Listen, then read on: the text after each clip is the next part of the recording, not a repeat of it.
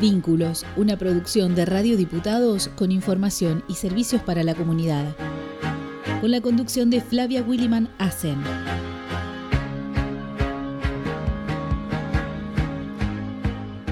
Tiene la amabilidad de acompañarme en esta ocasión y la conducción Alfredo Osman. Hola Flavia, ¿cómo estás? ¿Cómo estás? Buen día. Bueno, estrenando Bien. programa. Estrenando programa, la verdad un gusto, un placer acompañarte Bueno, en esta, la agradecida soy esta yo. nueva propuesta. Bueno. Este, bueno, en, el, en la asistencia técnica nos acompañan Franco Bravo y Martía Cerriquio en la producción. Y bueno, eh, le contamos a la audiencia de qué se trata. ¿De qué se programa? trata Vínculos? Porque es una propuesta distinta de lo que viene siendo la programación de Radio Diputados, ¿no? Exacto, exacto.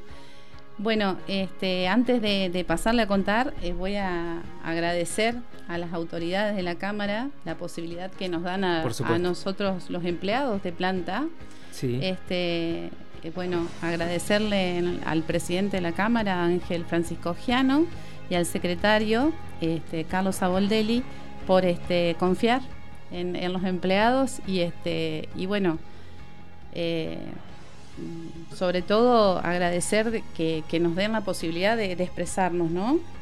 Sí, sí. De eso se trata la propuesta también de Radio Diputados, ¿no? De contar no solamente la actividad legislativa de la Cámara, sino todo lo que rodea la actividad legislativa, lo que hacen sus empleados, sus empleadas. Así que por eso estamos aquí, ¿no? Exactamente.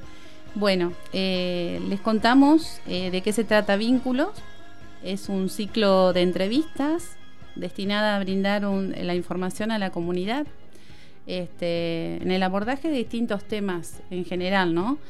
Eh, vamos a hablar de salud, eh, todo lo que, que implica lo de salud, los cuidados, el abordaje de- de- de algunas patologías. Sí.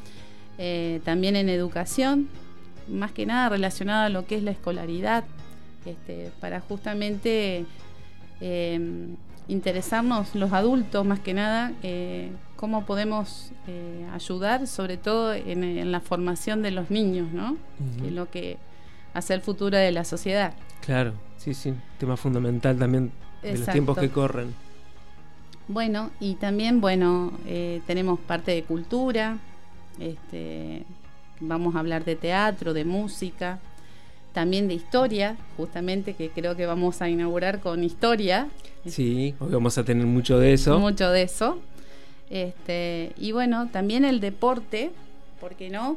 Sobre todo eh, el deporte social, el desarrollo en los clubes, cómo funciona el deporte y este, a nivel también vamos a tratar con, con la dirección de deporte de la provincia, todo esto a nivel provincial, ¿no? Claro, claro. El deporte Este- también como inclusión social, Exacto, ¿no? No solo lo eminentemente deportivo. Exactamente. Y bueno, y recreación, ¿por qué no? Siempre es bueno tener tiempo para recrearse, distraerse, Exactamente. entretenerse. Por eso vamos a hablar de turismo, las actividades relacionadas a, a, qué sé yo, meditación, el ocio. Bueno, de ahí vamos a, vamos a incluir varias cosas. La meditación es algo que vos recomendás mucho, ¿no? Por supuesto, algo que no estoy practicando últimamente, que bien me preguntabas hace un rato. Hay que retomar. Hay que retomar, sobre todo este, la respiración para calmar la mente. ¿Cuánto tiempo hay que dedicarle a la meditación?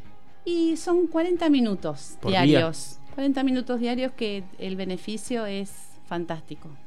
Así que bueno. Que eh, si uno se pone a sumar cuánto tarda, por ejemplo, en ve- ver las redes sociales, es mucho más que 40 minutos Mucho al más, día. mucho más, porque Así- eso es atrapante. Claro, o sea que no hay que resignar mucho al tiempo. No, y para además nada. se gana en calidad, en calidad de vida. Exactamente, exactamente. Así que bueno, eh, Bueno, de eso será vínculos entonces. Muy interesante la propuesta. Bienvenida a Radio Diputado Flavia. muchas Nuevamente gracias. bienvenida porque ya tuviste. sí, ya estuve en, en otro, en otra ocasión, en otro ciclo, pero bueno, ahora me tocó a mí. ¿Y hoy de qué, de qué vamos a hablar? Hoy vamos a hablar de historia. Este, para eso tenemos un invitado muy especial, muy especial porque para la provincia es muy especial eh, Roberto Romani, Sí. quien nos va a, a ilustrar lo que fue la vida de, de José Hernández. más el autor conocido, del Martín Fierro. Exacto, más conocido como Martín Fierro. Claro, hasta él mismo llamado Martín Fierro, ¿no? Exactamente, exactamente. que tiene un paso por Paraná muy interesante. Muy interesante. Eh, debo aclarar que él vivía en calle España 212. Sí. Eh, ahí eh, ahora funciona un este consultorios médicos, me parece que funcionan.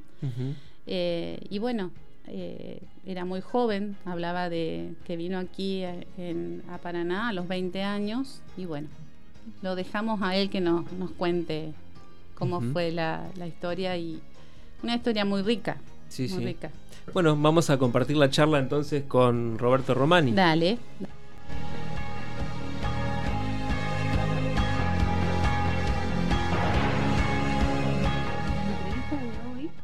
Hablaremos de historia y para ello tenemos un invitado de lujo como es el poeta, periodista y asesor cultural itinerante de la provincia de Entre Ríos que es Roberto Romani. Hola Roberto, buen día. Buen día, un gusto estar en contacto con ustedes. Bueno, gracias igualmente. Bueno, Roberto, hoy eh, nos vas a, ilustrar, a ilustrar con este, José Hernández. Claro, en realidad es una, una tarea que estamos eh, desarrollando en distintos lugares de, de la provincia, fundamentalmente en escuelas, en bibliotecas, en pequeños pueblos, eh, porque se cumplen 150 años de la aparición del Martín Fierro, que es un hecho eh, muy importante en la historia cultural de, de nuestro país, del Río de la Plata, del continente, y yo diría del mundo, porque saben ustedes que el Martín Fierro se ha traducido a todos los idiomas que se conocen, o sea que es inimaginable los lugares donde se está estudiando. Me consta que se estudia en el Japón, en la China, en los Estados Unidos, en Rusia, en Francia, en Alemania. Es increíble la, la trascendencia, ¿no? que adquirió este, este, esta obra que se editó en su primera parte, es decir, los primeros folletos aparecieron el 6 de diciembre de 1872. Así ah. que como era una fecha redonda, 150 años, eh, nos motivó a preparar un trabajo con poesía, con relatos históricos, con música en vivo, con ilustradores, y que gente que está ilustrando distintos pasajes de, del Martín Fierro, a ellos le hemos sumado también una charla sobre sobre lo que ha significado el caballo en la historia argentina y terminamos con un homenaje a los héroes de Malvinas, teniendo en cuenta que este año estamos conmemorando los 40 años de, la gesta del sur. Este, así que de alguna manera nos vamos introduciendo en este tema, pero bueno, lo esencial es la presencia de Hernández en, Entre Ríos, ¿no? Por supuesto, por supuesto. Y aparte, bueno, ya internacionalmente nos va dejando también su legado, ¿no? claro, porque eh, fíjense ustedes que nosotros celebramos el Día de la Tradición el 10 de noviembre, porque obviamente se celebra el natalicio de, José Hernández. Un hombre que vivió solamente 51 años, piensen ustedes la cantidad de cosas como político, como poeta, como periodista, este, como un hombre consustanciado con toda la problemática social y cultural, miren en el poco tiempo las cosas que hizo, ¿no? Pero digo, está asociado su nombre a la tradición la celebración del Día de la Tradición se empezó a celebrar em, en, comienzo en, la provincia de Buenos Aires, desde 1939.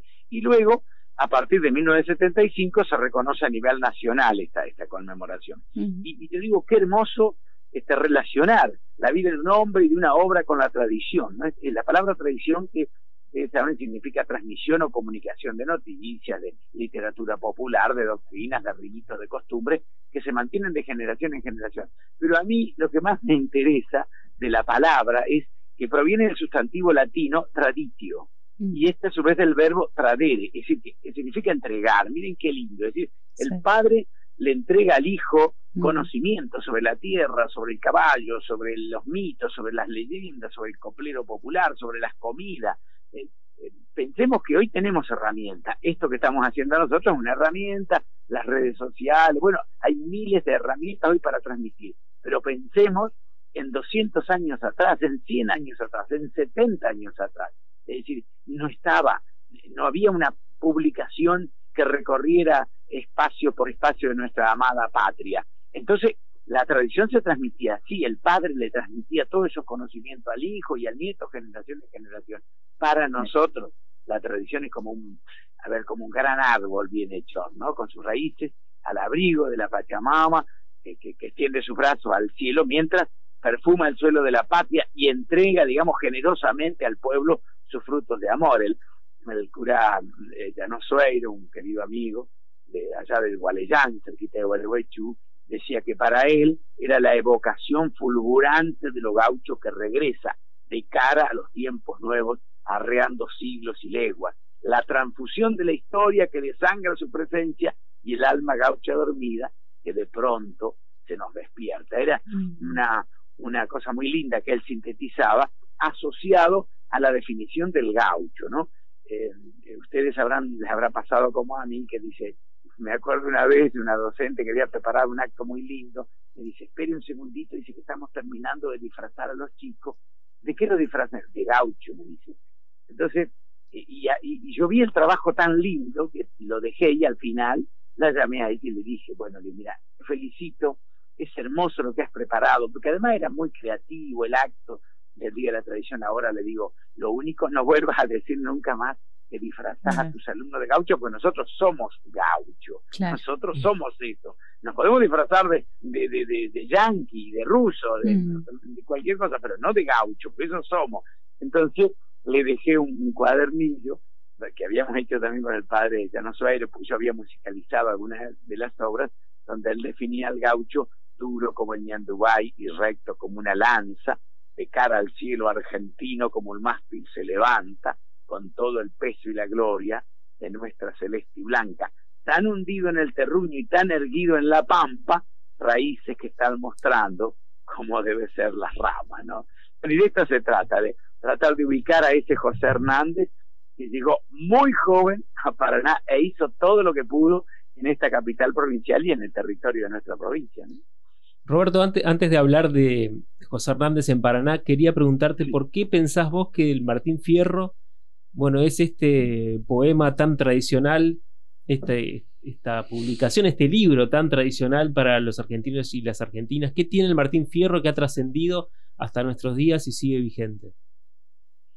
Bueno, en realidad lo que tiene es eh, la universalidad del, del, Martín Fierro, porque alguien medio distraído puede pensar que el Martín Fierro sí es un poema que habla sobre el gaucho, pero es mucho más que eso. Fíjate vos que cuando él eh, empieza, es decir, cuando, cuando dice aquí me pongo a cantar, bueno, a lo mejor ustedes lo pueden recitar conmigo, muchos de los oyentes, aquí me pongo a cantar al compás de la vihuela, que el hombre que lo desvela una pena extraordinaria, como el ave solitaria con el cantar te consuela, dice en el comienzo. Y esto traducido al chino o al japonés o al ruso es exactamente lo mismo, es un pensamiento universal del hombre que canta este, y que tiene eh, una, pena, una pena grande y que con, como el ave se consuela cantando.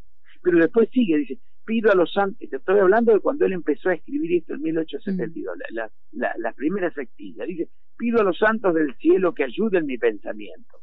Les pido en este momento que voy a contar mi historia, me refresquen la memoria y aclaren mi entendimiento. Hasta ahí ustedes no encuentran nada, puede ser en Argentina o en el Japón, es lo mismo, o en Australia. Vengan santos milagrosos, vengan todos en mi ayuda, que la lengua se me ayuda y se me turba la vista. Pido a mi Dios que me asista en una ocasión tan ruda. Y después, en la mitad, miren cuando dice, yo no les voy a recitar todo el Martín Fierro porque tampoco lo hago en las charlas, pero digo, hay, hay instancias de esa obra cuando dice, Dios formó lindas las flores, delicadas como son, les dio toda perfección y cuanto él era capaz, pero al hombre le dio más cuando le dio el corazón. Le dio claridad a la luz, fuerza en su carrera al viento, le dio vida y movimiento desde el águila al gusano, pero más le dio al cristiano al darle el entendimiento. Y miren el mm. cierre que, hace. Y aunque a las aves le dio con otras cosas que ignoro, esos piquitos como oro y un plumaje como tabla, le dio al hombre más tesoro, al darle una lengua que habla. Todo lo que le, estoy contando es universal. Por eso yo creo que, que he estudiado y valorado en otros idiomas porque es una forma de valorar al hombre en el lugar donde vive, de valorar sus sueños, su trabajo, ese contacto con la tierra, ese asombro que va demostrando José Hernández en cada uno de, los capítulos. Y me parece que esta es la razón por la cual se ha hecho universal, ¿no? Claro. Bueno, y también, como decías, Roberto, una presencia importantísima de José Hernández en Entre Ríos, en Paraná puntualmente, durante la Confederación. Se desempeñó como taquígrafo él claro, él, llega acá muy joven, incluso fíjate que vos que todos hablaban que había llegado en el 58 y yo también había preparado un trabajo hace, no sé, como 40 años ya, que había preparado un primer trabajo, he preparado varias veces trabajos de, de José Hernández para las escuelas fundamentalmente. Y yo también decía que había llegado en el 58, ¿por qué?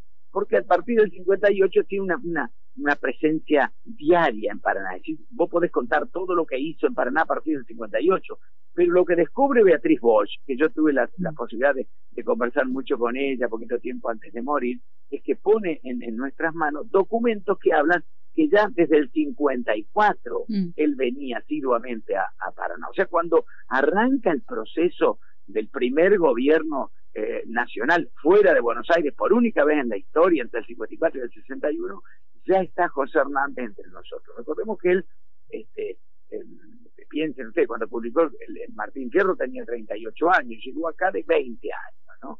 Este, tenía un problema en su, en su familia porque los Hernández eran federales y los Pueyrredón, su, madre Isabel de Pueyrredón, eran unitarios, así que ya tuvo un problema de, de arranque. Y, y, y, para peor, su mamá muere cuando él es muy niño, así que su padre lo lleva a Camarones y a Laguna de los Padres, que después este, cuenta su hermano Rafael, que contó, aportó muchas cosas de, de la presencia de Hernández en Entre Ríos y en Buenos Aires, dice que allí aprendió y ejerció variados oficios ligados al, al campo. ¿no? Pero bueno, lo concreto es que él está aquí, en, en, Paraná, como digo, a partir del 54, era muy jovencito, este, y, y se vincula primero con Ramón Puig, que, era, que, después fue el suegro de Ricardo López Jordán, que tenía un, un gran comercio y trabajó mm. con él. Después ya, ya se vinculó con la con, con, los diputados, con los senadores, y fue, como vos decías, taquígrafo de la Confederación, y además comenzó a escribir en el Nacional Argentino, difundiendo toda la obra y el pensamiento de Urquiza y criticando con severidad actitudes de Bartolomé Mitre o de Sarmiento. Y, les preparé, sabiendo que íbamos a hablar de esto, el, el, primer texto que aparece de José Hernández donde describe, todavía con asombro, Entre Ríos. Es muy cortito, miren lo que dice. Entre Ríos tiene sitios memorables, que hoy huella indiferente el pie de una generación joven, sin saber el polvo que levanta su paso fue regado un día con la sangre de sus mayores en mm. defensa de la causa grandiosa de la independencia. Y, y también eh, busqué este, a ver qué dicen nuestros periodistas de ahora. Por ejemplo, Fabián Reato, bueno, colega, este, dice, Hernández llegó muy joven a Paraná, residiendo en calle España 212. Ustedes saben que esa calle tiene allí, en ese lugar, en España 212, hay una placa. Antes se llamaba calle Industria cuando vivía, y ahí vivió ahí vivió con su esposa. Saben ustedes que él se casó el 8 de, de junio de 1863 en eh, la donde está la catedral que antes se llamaba Iglesia Matriz. Ahí hubo cuatro edificios. Y el primer rancho donde donde ejerció la, la, la, la su, tarea de difusión del Evangelio eh, Francisco Arias Montiel a partir de 1730, después se hizo un templo un poquito mejor, o sea, un rancho un poco más cuidado, después fue la iglesia matricia, que era bastante imponente, y finalmente nuestra catedral desde 1886. Pero, pero los cuatro templos se levantaron en el mismo lugar, así que ahí se casó y pegadito a la catedral donde funcionaba el Senado, donde hoy está el Salón de Actos claro. del Colegio del Huerto, ahí fue este taquígrafo, como vos decías, del Senado Nacional. Y además, eh, lo recuerda Fabián, frecuentó a los gauchos que inspirarían su célebre personaje en el mercado central.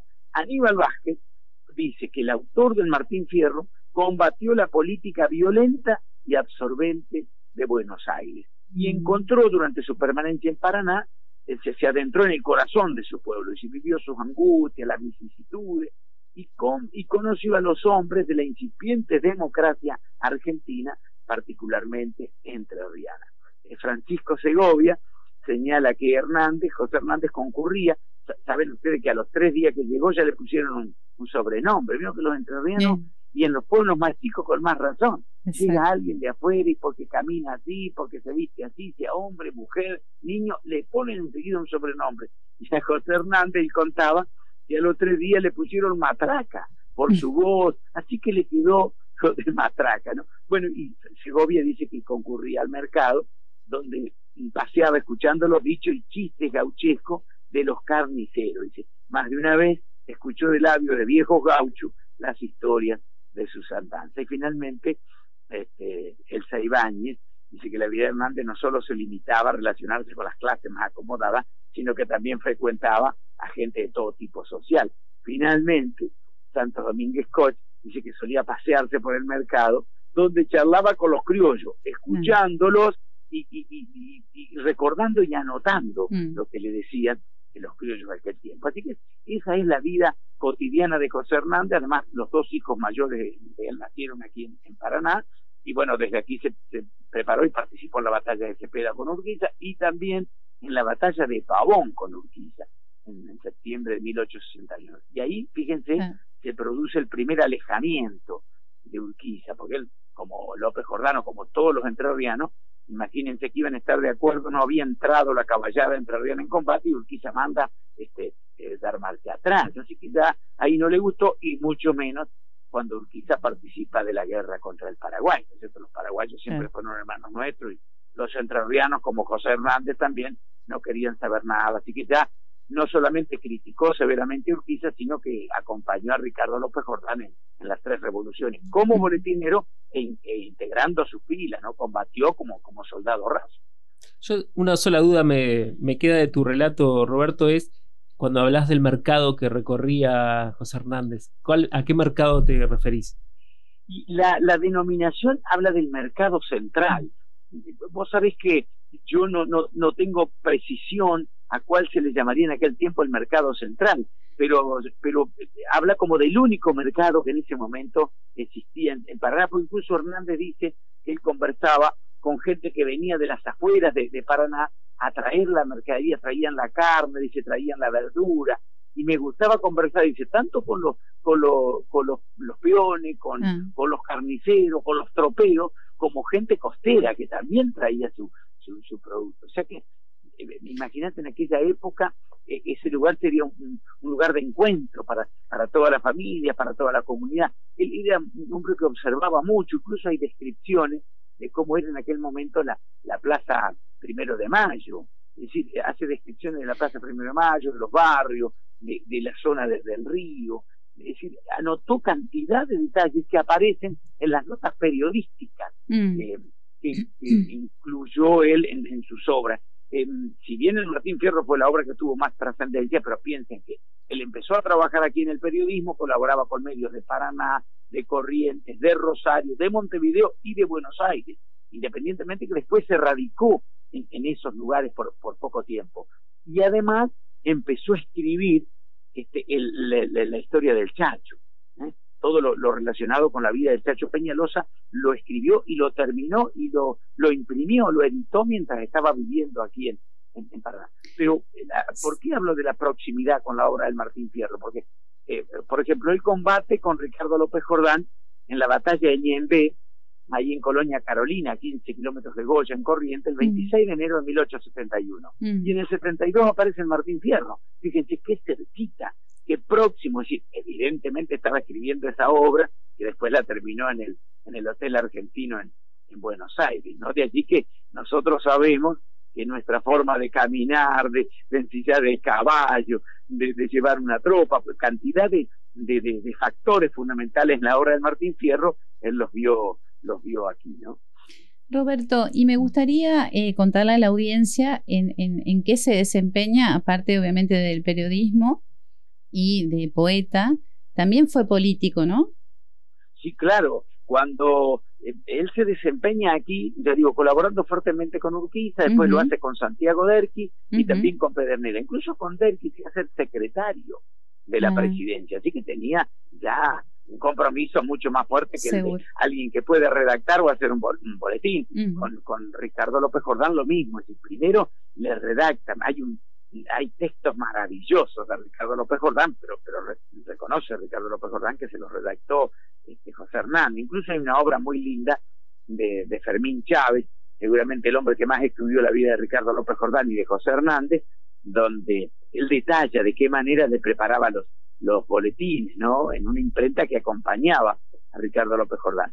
Y por allí cuando es derrotado en la segunda revolución, en el 74 dice José Hernández, la revolución ha sido vencida por la superioridad de los elementos que contaba el despotismo, pero no ha sido sofocada en el corazón del pueblo entrerriano la conciencia de su derecho y el amor a su libertad. Fíjense qué lindo, ¿no? y termina ante la imagen augusta de la patria enlutada por tantas desgracias, los que han luchado como bravos por librarla de la opresión deben sentirse orgullosos por sus heroicos esfuerzos y por su generoso sacrificio. Firmado Ricardo López Jordán, obviamente todo texto de, José Hernández. Pero terminando la respuesta, siguió trabajando en el periodismo, con eso se ganó la vida, pero fue ministro de gobierno, también en, en Corrientes, este, y tuvo después un desempeño muy importante en la vida política de Buenos Aires, siendo primero diputado y después senador en la provincia de Buenos Aires dos veces. Incluso cuando él fallece, era senador. Y hay mm. una, una cosa muy linda que a usted le va a cansar, gracias a los oyentes también, porque cuando uno ve la, la versión taquigráfica de los debates, fíjense que él participó del, gran debate por la capitalización de Buenos Aires, ¿no es mm. cierto? Y, y después colaboró con Dardo Roche, incluso José Hernández le pone el nombre a la ciudad de La Plata, porque ellos lo que querían era hacer una capital para todo el país, después la, la desaveniencia hace que quede La Plata como capital de Buenos Aires y Buenos Aires definitivamente como, como capital del país. Pero digo, cuando hay debates por la capitalización, dos o tres veces el presidente del Senado, cuando hay discusión, dice, bueno, ahora tiene la palabra el senador Martín Fierro.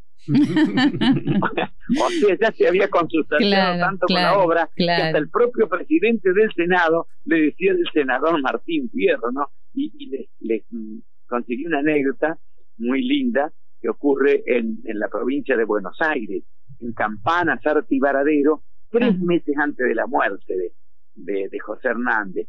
Va un periodista y hace una nota y dice, lo hemos visto José Hernández rodeado de humildes personas que recogían su palabra con cariñosa expresión y fervor, que solamente en ocasiones solemnes se pinta en el semblante de aquellos hombres buenos pero primitivos. Mm. Y fíjense cómo termina la nota, dice, cuando aparece entre ellos José Hernández no pueden contener su entusiasmo e identificarlo al autor con la creación de su poema, y todos dicen que estuvieron en presencia de Martín Fierro.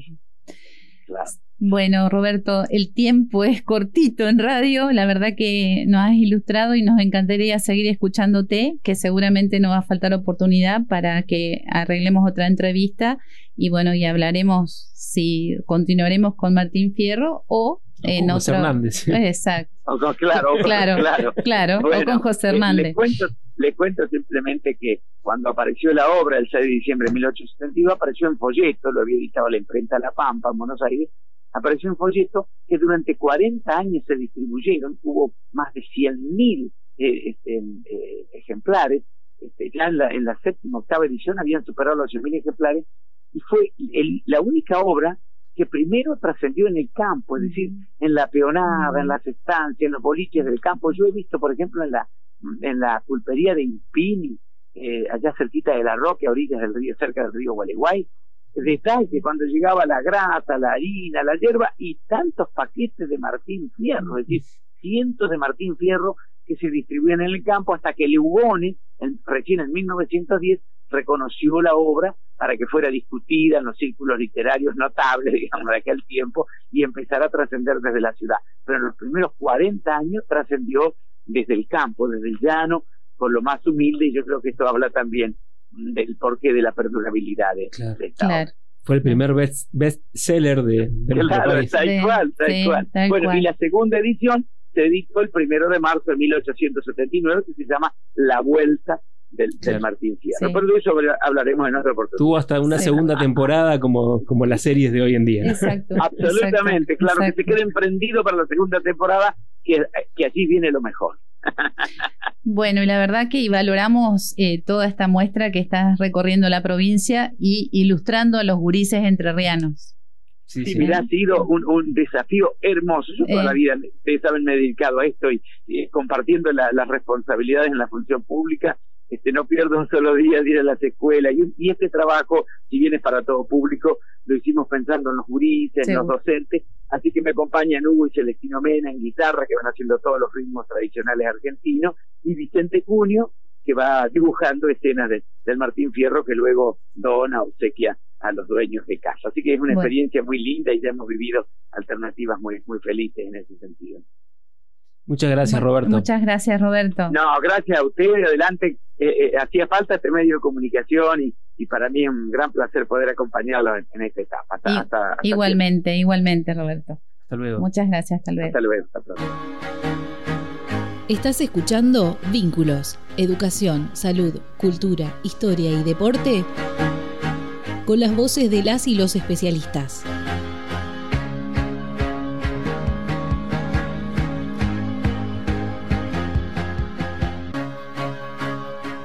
Sin duda, qué vida atrapante la de José Hernández, ¿no? Sin duda, y además el relato de Roberto, ¿no? De Roberto Romani. Da, da, para quedarse un rato largo escucharlo. La verdad que es muy interesante y conocer siempre más sobre nuestra historia, por supuesto, y también de la importancia del Martín Fierro, ¿no? De cómo ha trascendido el Martín Fierro a través de los años y que ya, bueno, sigue presente generación tras generación y todos conocemos esos versos y tienen que ver también con, no funciona solamente como un libro, como algo que uno lee, sino también como lecciones de vida, ¿no? Para la vida, para la vida, tenerlo en cuenta para la vida, ¿no? Y bueno, y esto que, también hace de recorrer la provincia y ir este, comentando la vida de José Hernández, la verdad, fantástico. Muy, interesante, sí. Pero bueno, este, ya está llegando la hora de despedirnos. Terminando, el tiempo. El tiempo. Exacto. El tiempo, el tiempo. Es terrible el tiempo. Bueno, eh, le contamos a los oyentes que nos pueden escribir a nuestro correo electrónico, nos pueden mandar sus inquietudes, solicitar el abordaje de algún tema que interese, que esté dentro del ciclo. Así que eh, nos escriben al correo nuestro que es vínculos radiohcder.gmail.com Muy bien, vínculos radio... Vínculos radio hcder.gmail.com Perfecto, vínculos radio hcder e, er, exacto. E, r, arroba gmail.com. Muy bien, quedó clarísimo. Bueno, este, bueno, nuevamente agradecer hasta a las autoridades eh, por, esta oportunidad que nos dan y mm, recordarles a la audiencia que serían programas nuestros eh, son los miércoles de 11.30 por Radio Diputados y los capítulos de los miércoles se repiten los lunes a las 12 horas. Y si no, nos pueden buscar por Spotify. Así es, como todos los contenidos de Radio Diputados, también disponibles en Spotify. Un gusto acompañarte, Flavia. Bueno, gracias igualmente, Alfredo. La verdad que para mí un honor tenerte. este, soy muy nuevita en los programas de radio, obviamente, y, nos han ayudado un montón ustedes. Así que agradecerles también a todos los chicos de la radio. Gracias a vos, Flavia, por tenerte aquí. Bueno. Un gusto para nosotros. Igualmente, hasta el miércoles a las 11.30. Hasta el miércoles.